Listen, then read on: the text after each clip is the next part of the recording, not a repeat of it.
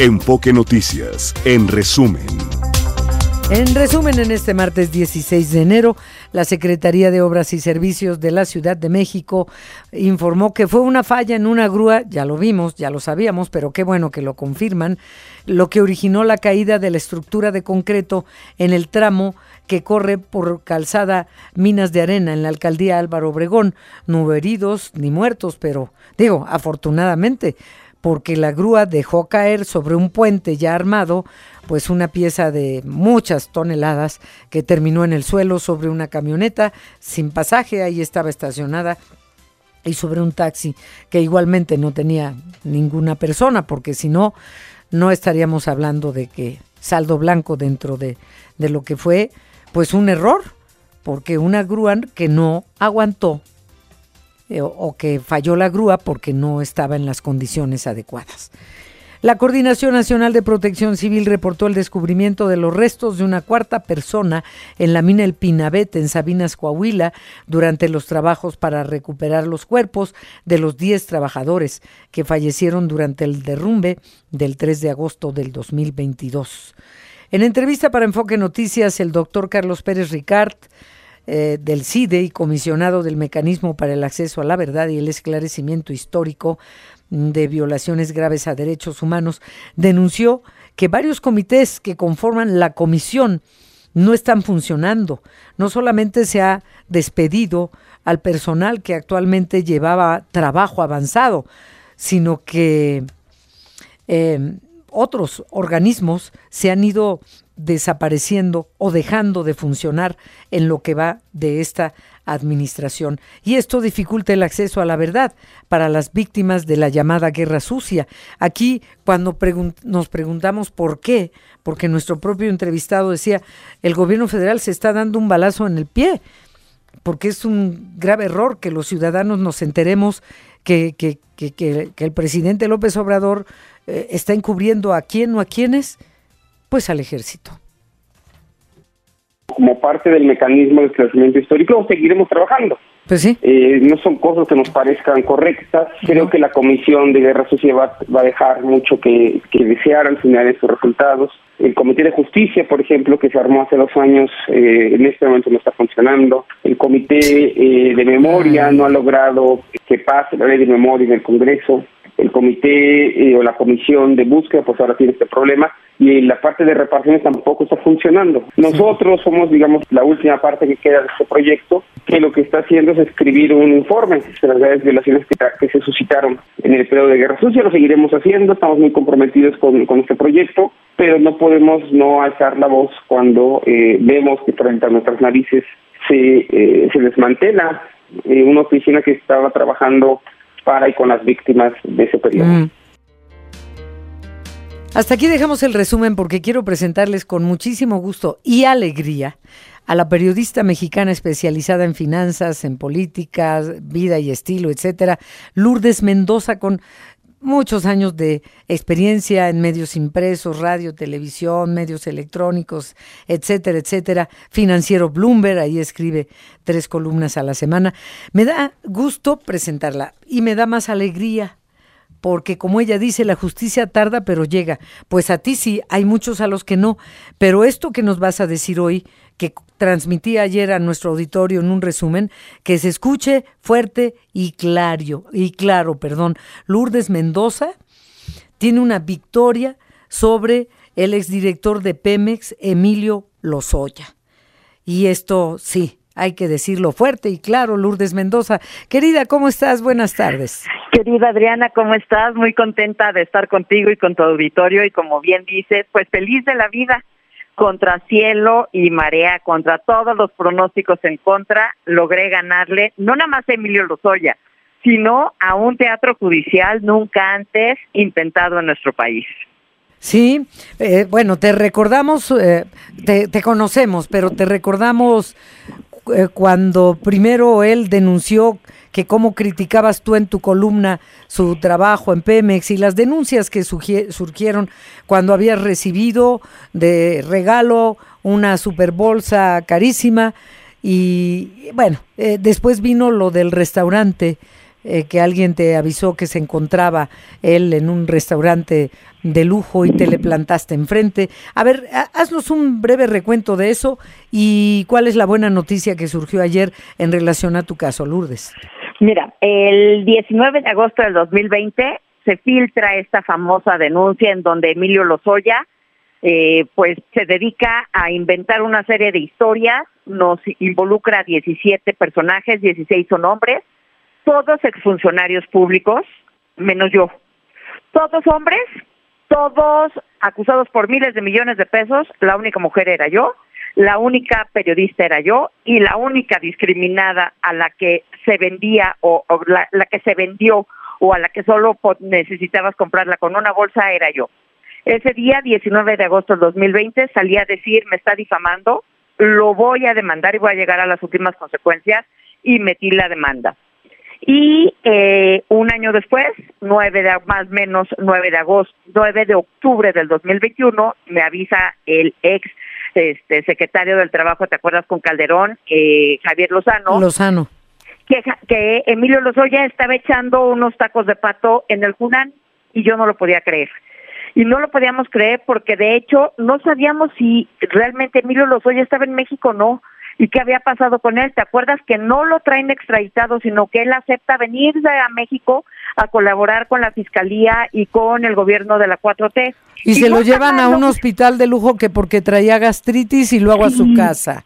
Pobrecito. Estaba anímica, ah, te traía anemia y entonces, ¿te acuerdas que cuando lo traen a México, a la prensa nos mandan al reclusorio norte y a él lo vuelan en helicóptero de la Policía Federal al Hospital Ángeles del Pedregal. Para engañar a la prensa. Exactamente. Y de ahí ya nadie lo ve. Y luego, después doy con la audiencia que estaba en, está en video y ahí le pregunta el juez a la fiscalía, ¿y qué quiere hacer usted con este hombre cuando lo presentan? y dice, pues denle un brazalete. Y el juez, pues casi se le salen los ojos y le dice, ¿cómo? Pues si ya se te escapó, le vas a dar brazalete si no quiere, o sea, el juez así de, y la prisión pues, este, domiciliaria, no, no, no, con brazalete está perfecto, pero nadie lo veíamos, nadie recordábamos si estaba en México o no, y lo que sucede ese día que voy y le tomo esa foto, ese 9 de octubre del 2021, es que hago evidente que hay un pacto de impunidad entre la Fiscalía y Emilio Lozoya. Tras esa foto es que la fiscalía pide, y porque el presidente dijo que si bien no era ilegal, si era inmoral, pues piden la, la ahora sí que se fuera a la cárcel, ¿verdad? La prisión preventiva. Y entonces lo mandan a la cárcel el 3 de enero del 2021 este, y yo sigo adelante con, con mi denuncia por daño moral contra Emilio Lozoya Austin. Y después de tres años, ocho meses, el viernes me avisó mi abogada, Jovita Coello Suárez, que finalmente habíamos ganado. Tres instancias, tres años, ocho meses, y dicen que la justicia debe de ser pronta y expedita, pero Adriana, créeme que ayer me supo a miel. Bueno, desde el viernes me supo a miel. Sí, no lo dudo, no lo dudo. Lozoya todavía tiene muchos asuntos pendientes. Pero, pero, pero no se vale que alguien, que nadie con la mano en la cintura difame de esa manera a nadie. Y en este caso a un personaje público como tú, como periodista, con tanto que, mm, que se agrede al trabajo periodista y a los periodistas y te quedaras cruzada de brazos, ya ni nos hubiéramos acordado, pero, pero esta lucha es un ejemplo muy claro de que, de que hay que seguirle porque si no se nos suben a la coronilla, ¿no? Así es, y bien lo dices tú. A ver, creo que hay dos cosas importantes. Una, si queremos que el país cambie, nosotros tenemos que cambiar. No podemos eh, que creer que las cosas van a ser de diferente manera si nosotros seguimos actuando de la misma forma. Si bien, y repito, eh, logré demostrar que Emilio Lozoya me había difamado, que nunca me dieron ninguna bolsa y que yo no era una periodista corrupta.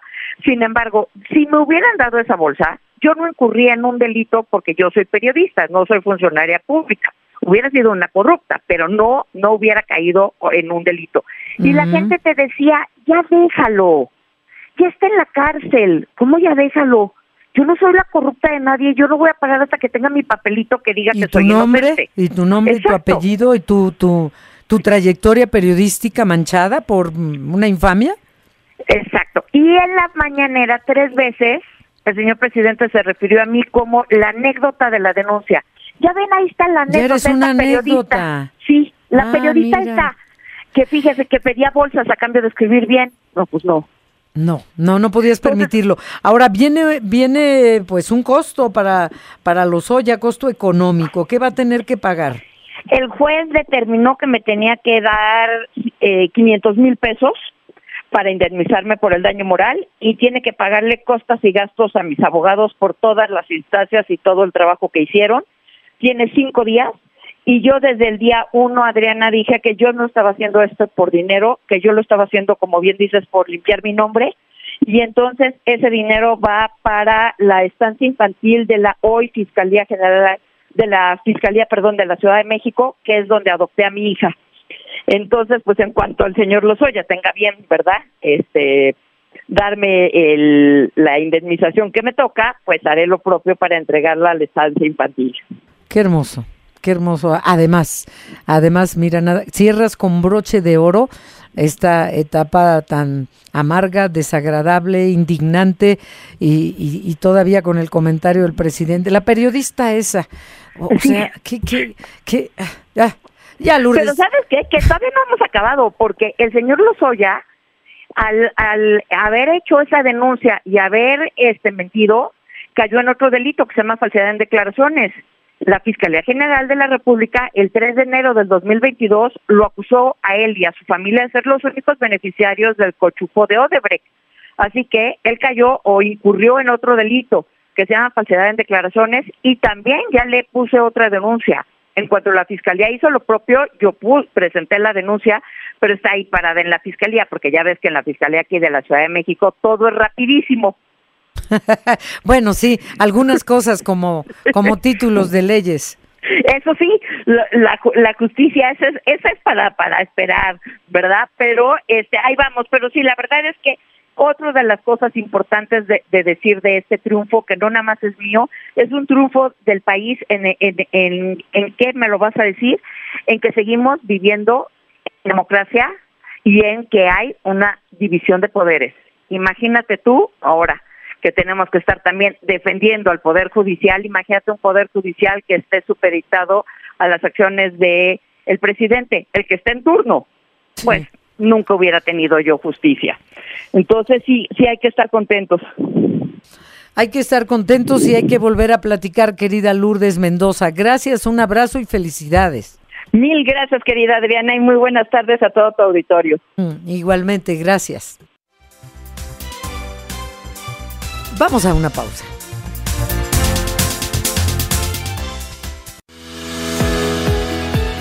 Las finanzas con Martín Carmona.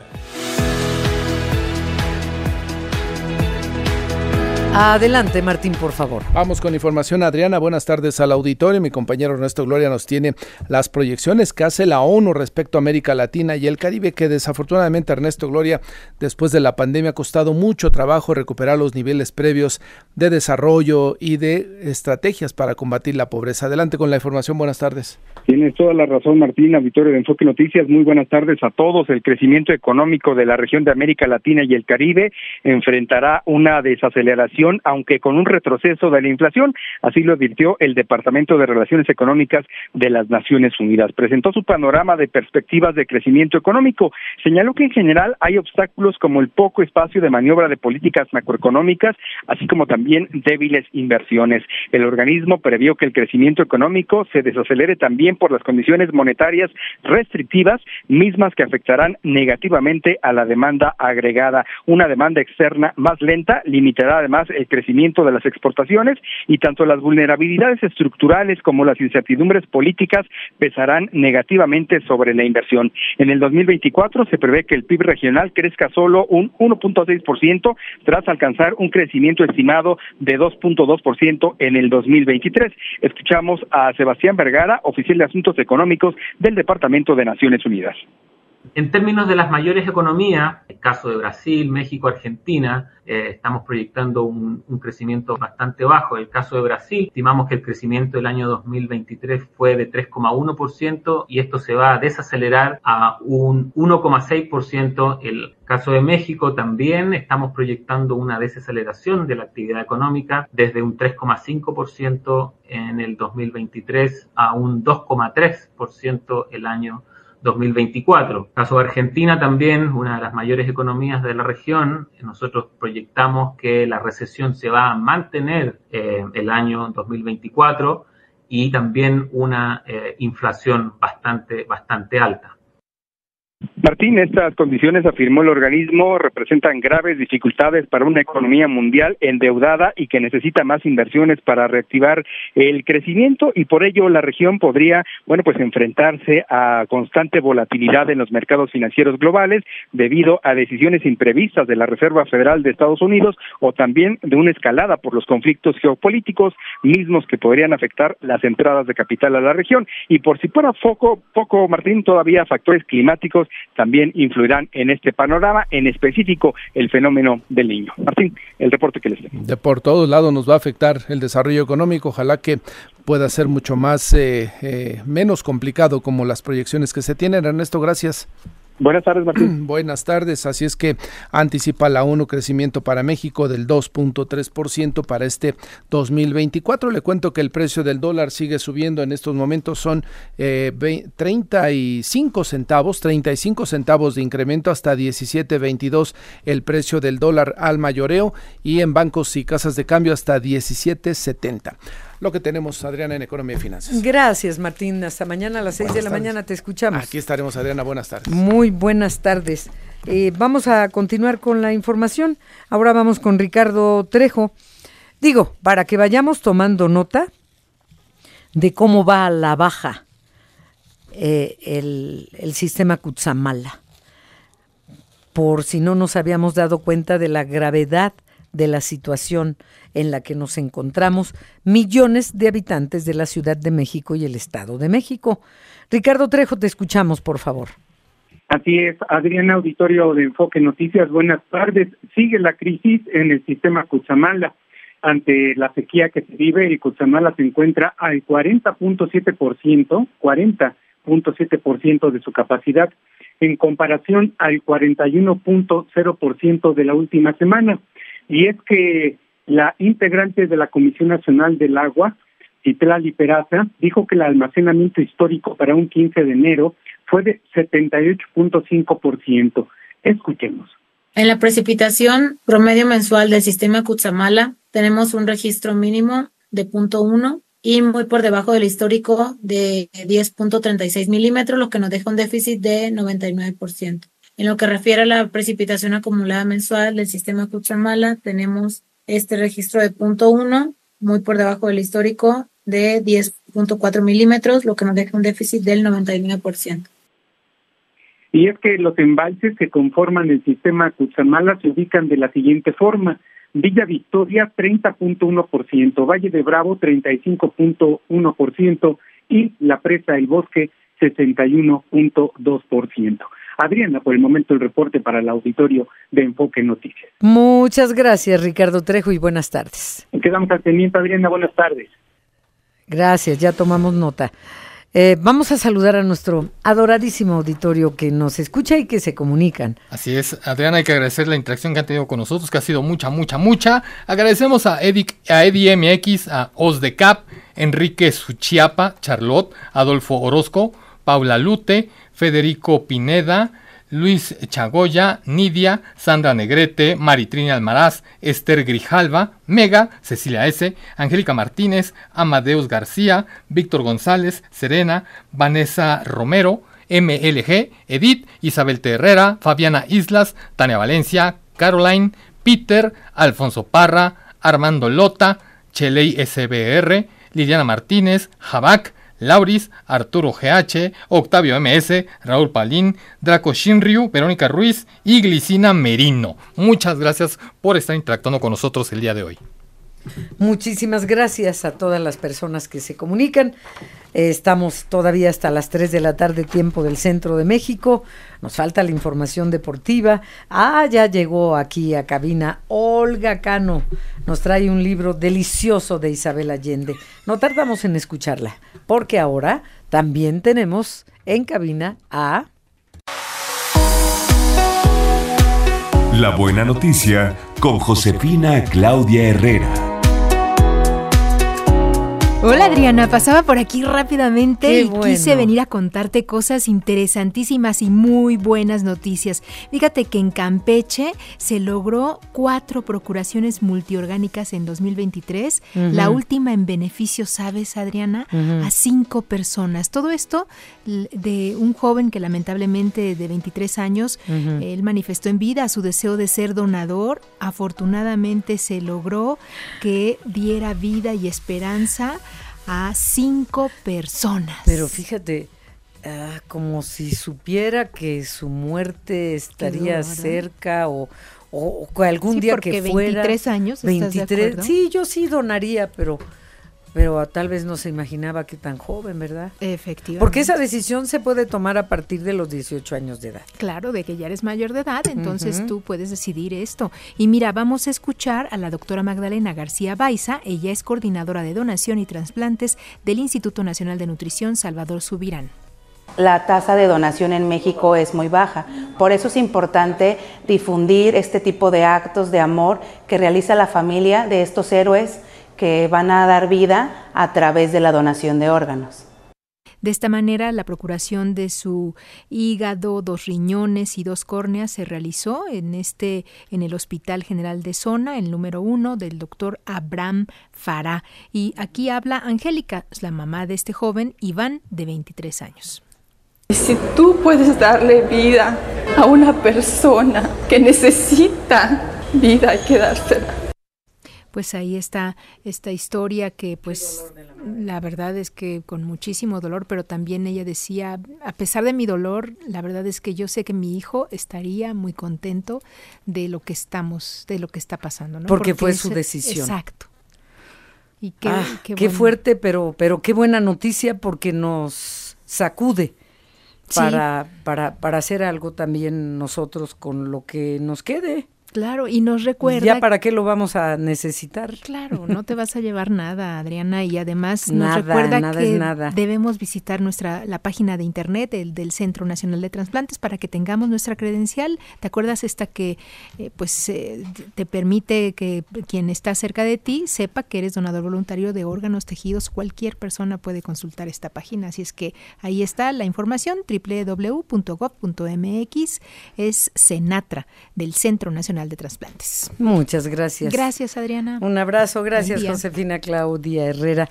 Vamos con Sergio Perdomo, estamos duro y dale, recordándoles, se acerca la fecha límite del 22 de enero para los acudir a los módulos del INE, a hacer lo que tengan que hacer, porque el próximo mes de junio, este año, tenemos una gran, gran responsabilidad los mexicanos mayores de 18 años. Y para eso necesitamos la credencial de elector, actualizado el domicilio, o si se extravió, o si eh, los que tienen 17 años para junio estarán cumpliendo 18, en fin.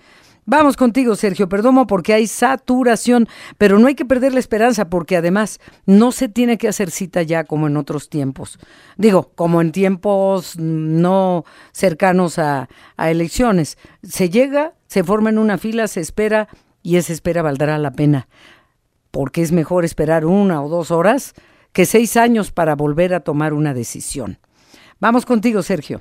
Hola Adriana, un saludo a la audiencia. Creo que sí te han escuchado a lo largo de estas semanas cómo has insistido en que hay que renovar, hay que ir a hacer el trámite de la credencial de elector porque hay largas filas, tres, cuatro cuadras en espera de llegar al módulo del INE y poder obtener la credencial para votar.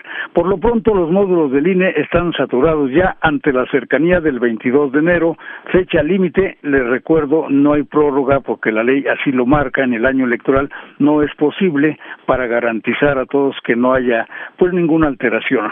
Ante esta situación, representantes de los partidos políticos piden al INE extender las horas de atención en los módulos este fin de semana y el domingo, y a futuro también ya, Diana, están considerando que los sábados y domingos abran los módulos para obtener la credencial de votar. Escuchemos lo que dice el director ejecutivo del Registro Federal de Electores, Alejandro Sosa Durán.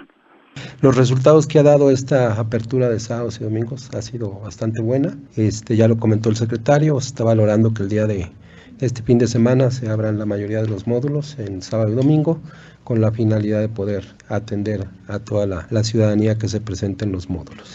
Han estado bastante, este, tienen una afluencia muy importante eh, y la realidad es que eso es lo que esperamos atender, dando que se cierra el próximo lunes 22 la campaña de actualización este, y es importante que toda la ciudadanía acuda y actualice su registro en el padrón electoral. Y bueno, Adriana, por su parte, los representantes de los partidos en esta reunión de la Comisión Nacional de Vigilancia están proponiendo al órgano electoral, al INE, que en a futuro, pues de una vez trabajen ya por lo menos los sábados, los módulos del INE, para entregar la credencial de elector a miles de trabajadores y estudiantes o a quien no puede salir de su trabajo de lunes a viernes para ir a renovar su credencial de elector. Es la voz de la representación del PRI ante el INE y vamos a escuchar lo que dice Jesús Justo López Domínguez de que los partidos siempre hemos solicitado que los módulos se abran por lo menos los sábados para que aquellos trabajadores que tienen que pedir permiso un día o aquellos estudiantes que tienen que faltar a sus clases o muchas personas que por sus actividades no pueden acudir entre semana. Eh, debido a las cifras, pues vemos que es necesario que se abran los sábados y domingos porque los ciudadanos han tenido una buena respuesta y la buena respuesta es eh, lo más seguro es por la falta de tiempo para acudir los, los, eh, los días entre semana. Adriana, pues el INE saca adelante su trabajo a pesar de que no tiene los nombramientos que tanto hemos comentado, pero el INE está a dos días de que caiga el telón de las precampañas, está todo listo, tienen la mira pues a los candidatos y candidatas a la presidencia de la República, al candidato nada más hay uno, y hoy la Comisión de Quejas y Denuncias del INE ya hizo un llamado de nuevo a los gobernantes, entiéndanlo, presidente de la República, gobernadores, diputados, senadores, todos los servidores públicos, a que no influyan en las campañas porque los están monitoreando y los van a sancionar en su momento. La Comisión de Quejas y Denuncias del INE ya le sacó tarjeta al gobernador de Nuevo León, Samuel García, y le pide que ajuste sus actos a la ley y deje de influir en la precampaña de Jorge, Jorge Álvarez Maínez, que no le esté haciendo la campaña, pues exige el INE y por lo pronto ya le ordenó eliminar sus mensajes de la red social en apoyo a Jorge Álvarez Maínez. Es cuanto esta tarde, Adriana. Es cuanto, es cuanto. Es cuanto, gracias. Buenas tardes, Sergio. Buenas tardes. Vamos a hacer una pausa en esta segunda edición de Enfoque Noticias para regresar con Olga Cano y tenemos más información, ¿eh? Hasta las 3 de la tarde. Querido Alfredo Pérez, te tenemos ya en cabina y nos traes a un invitado especial, así que te escuchamos, por favor. ¿Qué tal, Adriana? Saludamos al auditorio de Enfoque Noticias y pues hoy vamos a hablar de esta época de frío y enfermedades respiratorias y para ello nos acompaña aquí en el estudio el licenciado Frank Hernández López, él es jefe de difusión de Yakult México. Frank, buenas tardes. ¿Qué tal? Muy buenas tardes. Pues un gusto enorme estar aquí con ustedes y poder platicar de temas importantes para la salud. Pues vamos a empezar. Eh, ¿Nos podría decir cómo afecta el frío en esta época invernal a nuestro cuerpo? Un tema interesante, ¿eh? todos tenemos por allí al compañero, al amigo, al vecino que anda tosiendo, que anda estornudando como tal. Y resulta que estos meses fríos son eh, el ambiente propicio, adecuado para que las bacterias, los virus, eh, nos puedan enfermar, generando por allí gripe, eh, resfriados comúnmente, pero pueden también evolucionar a enfermedades más complejas, como es la bronquitis, como es la neumonía. Por eso los cuidados que tenemos que tener, muy importante, recuerden esto, los virus entran por la boca o por la nariz. Por ello la importancia de esos, esa sana distancia eh, que ya tenemos por allí bastante incrustada. Entonces, para que la mantengamos, tenemos barreras fisiológicas, como son las vellosidades de la nariz, la mucosa de los pulmones, pero para que esto funcione, para que esta barrera realmente sea útil, necesitamos tener por allí lo que es buenas defensas, también conocidas como sistema inmunológico. ¿Y qué pasa con nuestro sistema inmunológico en esta época invernal?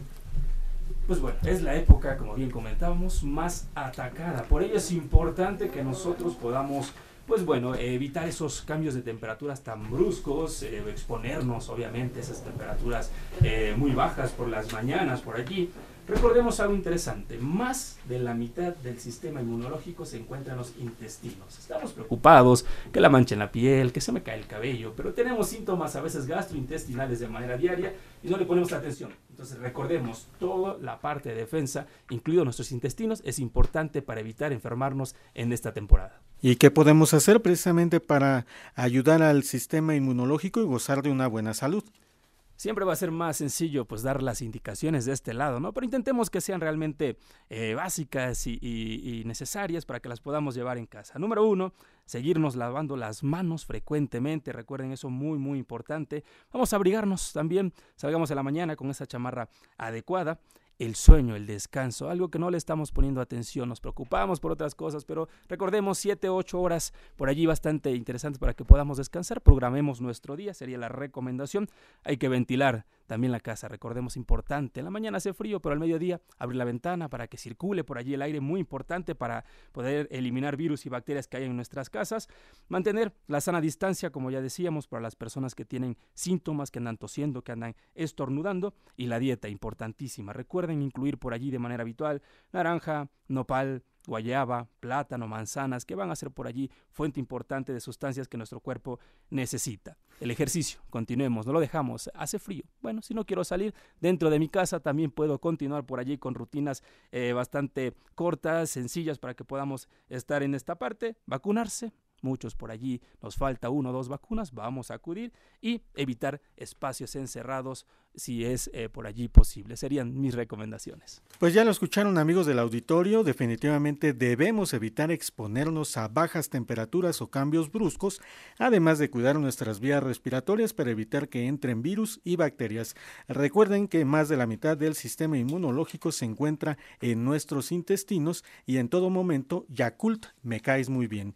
Licenciado Frank Hernández López, jefe de difusión de Yakult México, le agradecemos los minutos que tuvo para nuestro auditorio.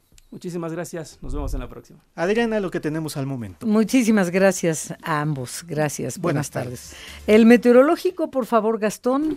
Así es, Adriana. Hoy martes 16 de enero, el Frente Frío número 27, que se extiende sobre el sureste de la República Mexicana en combinación con un canal de baja presión y la corriente de chorro subtropical, van a ocasionar lluvias muy fuertes en Chiapas, Oaxaca, Tabasco y Veracruz.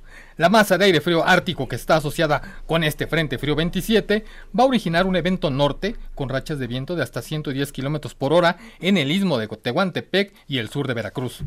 Adriana, amigos de Enfoque Noticias, van a continuar las temperaturas bajas en todo el país, especialmente en el norte, en donde se registran temperaturas de menos 10 grados en las sierras de Chihuahua, Coahuila, Durango, Nuevo León y Sonora. De igual forma, habrá temperaturas de menos 5 grados y además varias heladas en Baja California, Zacatecas, norte de Tamaulipas, San Luis Potosí, Estado de México, Hidalgo y Puebla.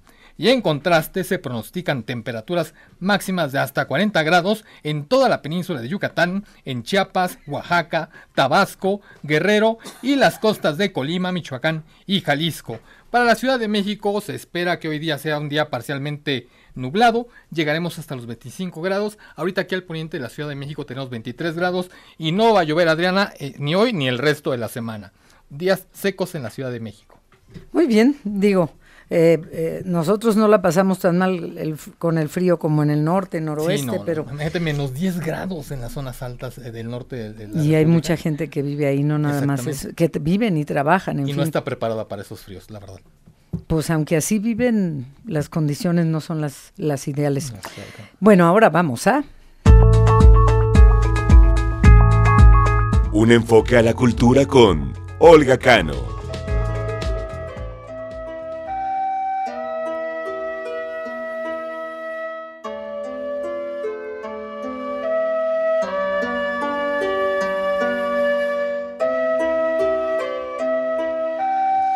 Esa música, querida Olga Cano? Pues es una música preciosa que, nos puso Rocío. Mm. Y fíjate que va acorde, yo siempre trato que el mes de enero, abriendo el año, haya un tema que sea muy sensible alguna cosa filantrópica, algo que acabamos de pasar la época de Navidad y que realmente nos tenga sensibles a aportar algo. Y ahora en este, en este año eh, escogí un libro que escribió Isabel Allende, Oh, nada más y nada menos. Qué delicia. El título queda, oye, hermoso con esta música que nos consiguió Rocío, porque se llama El viento conoce mi nombre.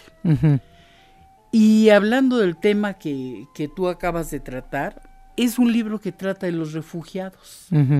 Ella eh, pertenece a una fundación en la vida real, Isabel Allende, que apoyan a los refugiados.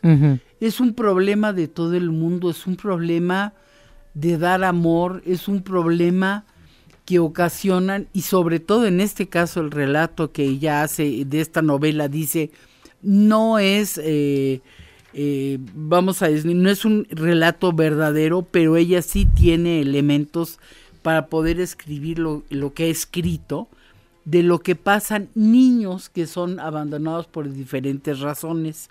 Aquí tiene dos eh, eh, eh, protagonistas, uno Samuel Adler, que es un niño judío, que vivió en Viena y, vivió la persecución de los nazis, en donde varios niños los llevaron a una cosa eh, después de la noche de los cristales rotos, así se llamó en Viena, y, los llevaron, los, separaron para poder, ahora sí que sobrevivir. Y, y Samuel Adler es este niño judío, y eso pasó en 1938.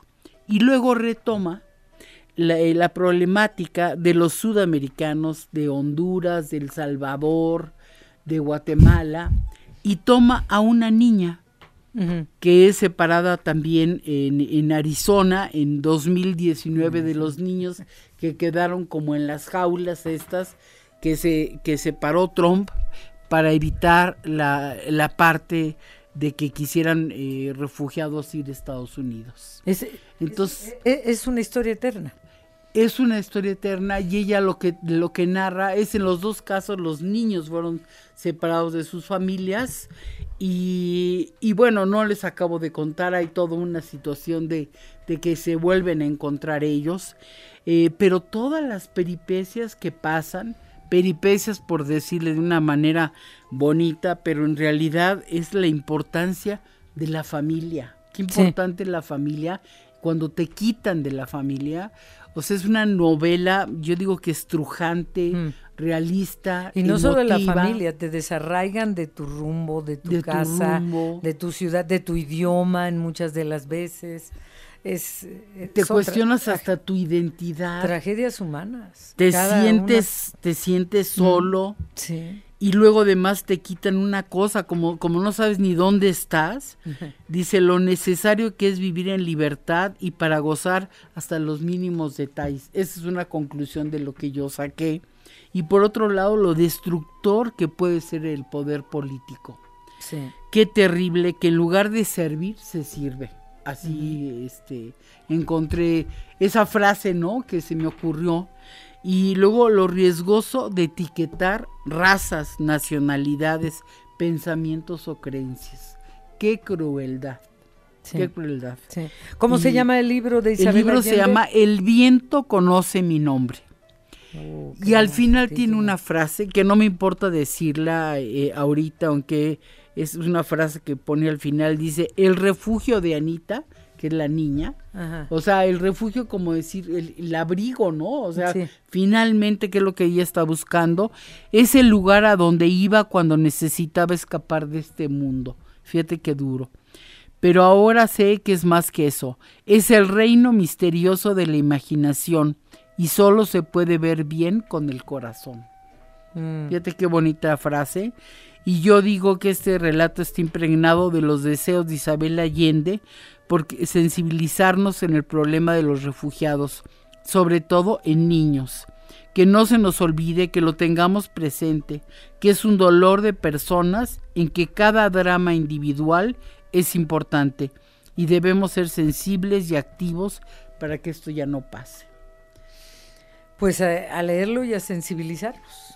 Así es, así es. Entonces siempre, siempre, nos aporta algo Isabel Allende y tú también. Sí. Así que qué bueno que viniste el día de hoy, querida Olga. Este, pues te esperamos la próxima semana. La próxima semana, sabes que nos vamos a ver la exposición de Tutankamón.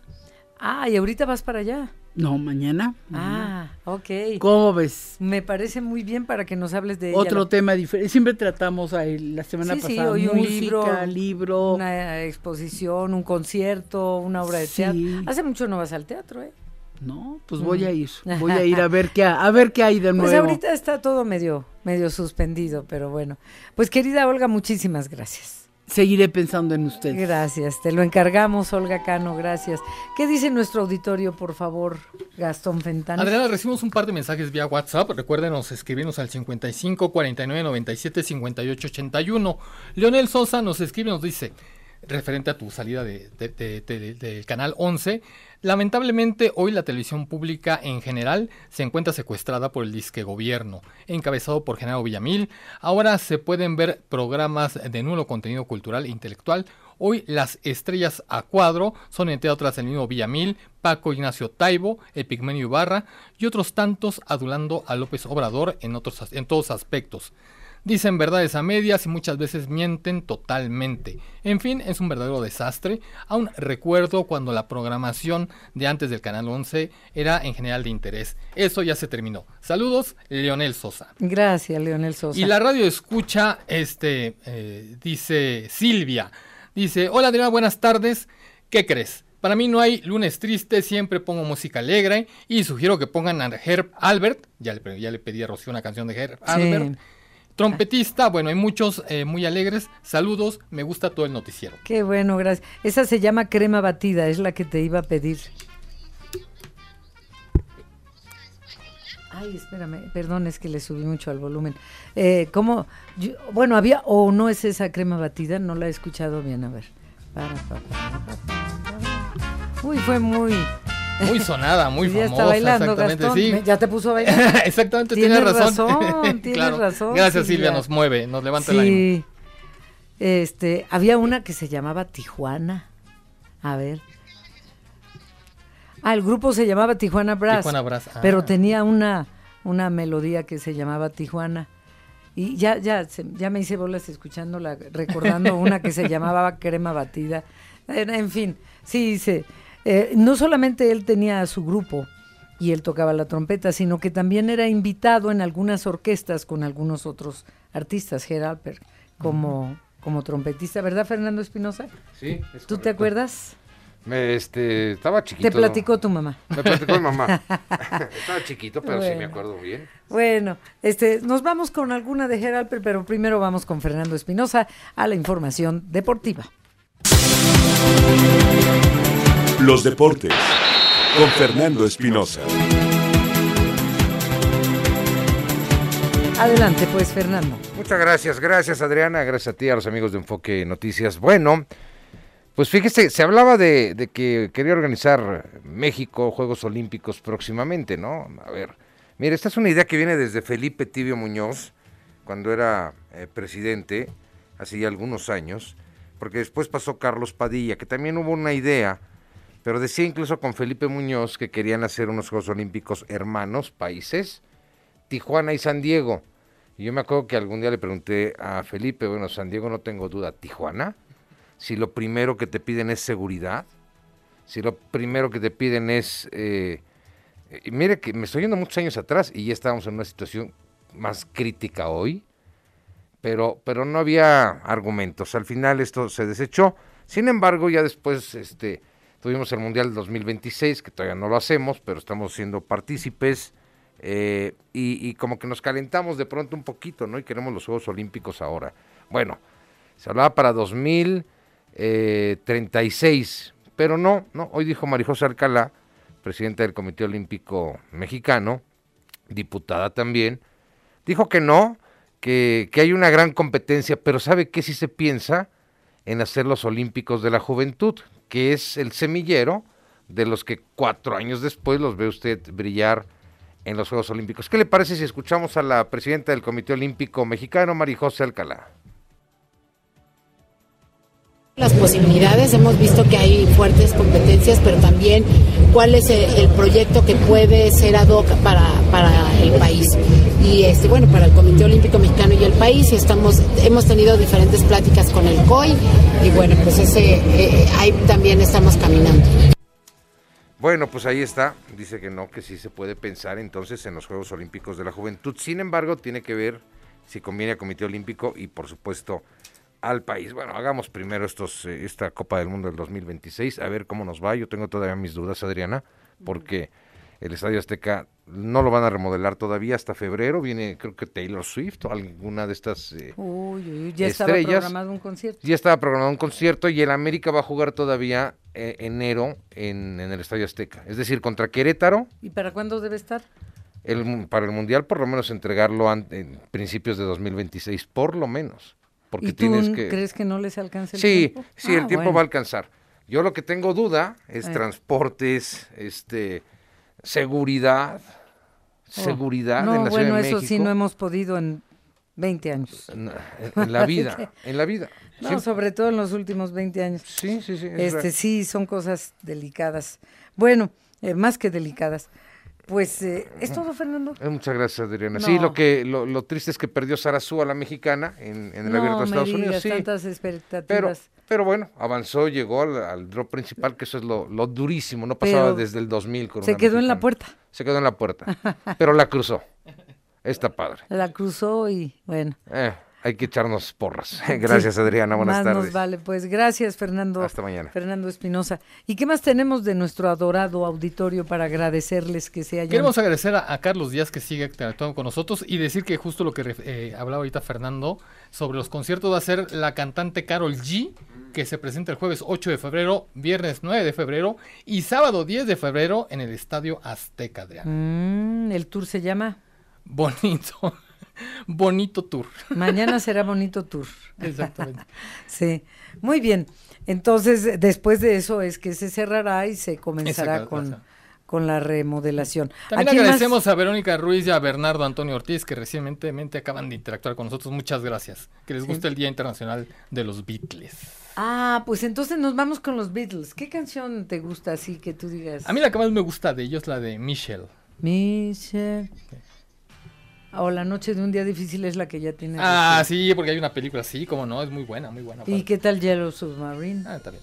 Qué pocos años estuvieron y cómo hicieron historia. La gran producción musical. Marcaron no solo el número de éxitos, exactamente. Siguen marcando a generaciones. Se inmortalizaron con solamente 10 añitos en la música, 10 añitos. Sí. Bueno, pues entonces, eh, ¿con cuál nos vamos, Rocío? Bueno, está bien. Ya, Rocío ganó. Rocío manda. Pues es que ella es la que tiene los botones. así que no nos quedó de otra. No, está bien bonita esa. Ya está re chula. No, todas, todas, todas. Uy, no, no, no, interminable la lista. Bueno, pues con esa nos despedimos. Por favor, Gastón. Perdón, lo apagué. Hasta mañana, excelente tarde de martes. Hace calorcito. Cuídese, protéjate porque la noche va a haber frito. ¿Frito? Frito y calorcito. bueno, yo soy Adriana Pérez Cañedo. A las seis estará con ustedes Alicia Salgado. Gracias, buenas tardes, buen provecho. Hasta mañana a la una en punto.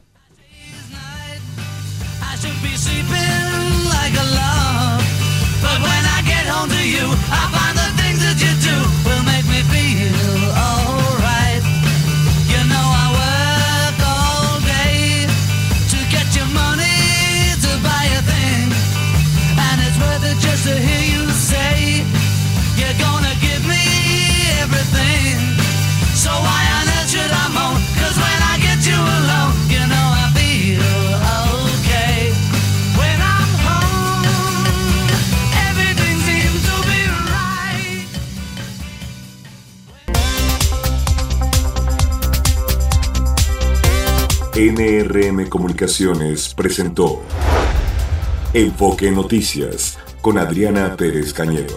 Claridad en información.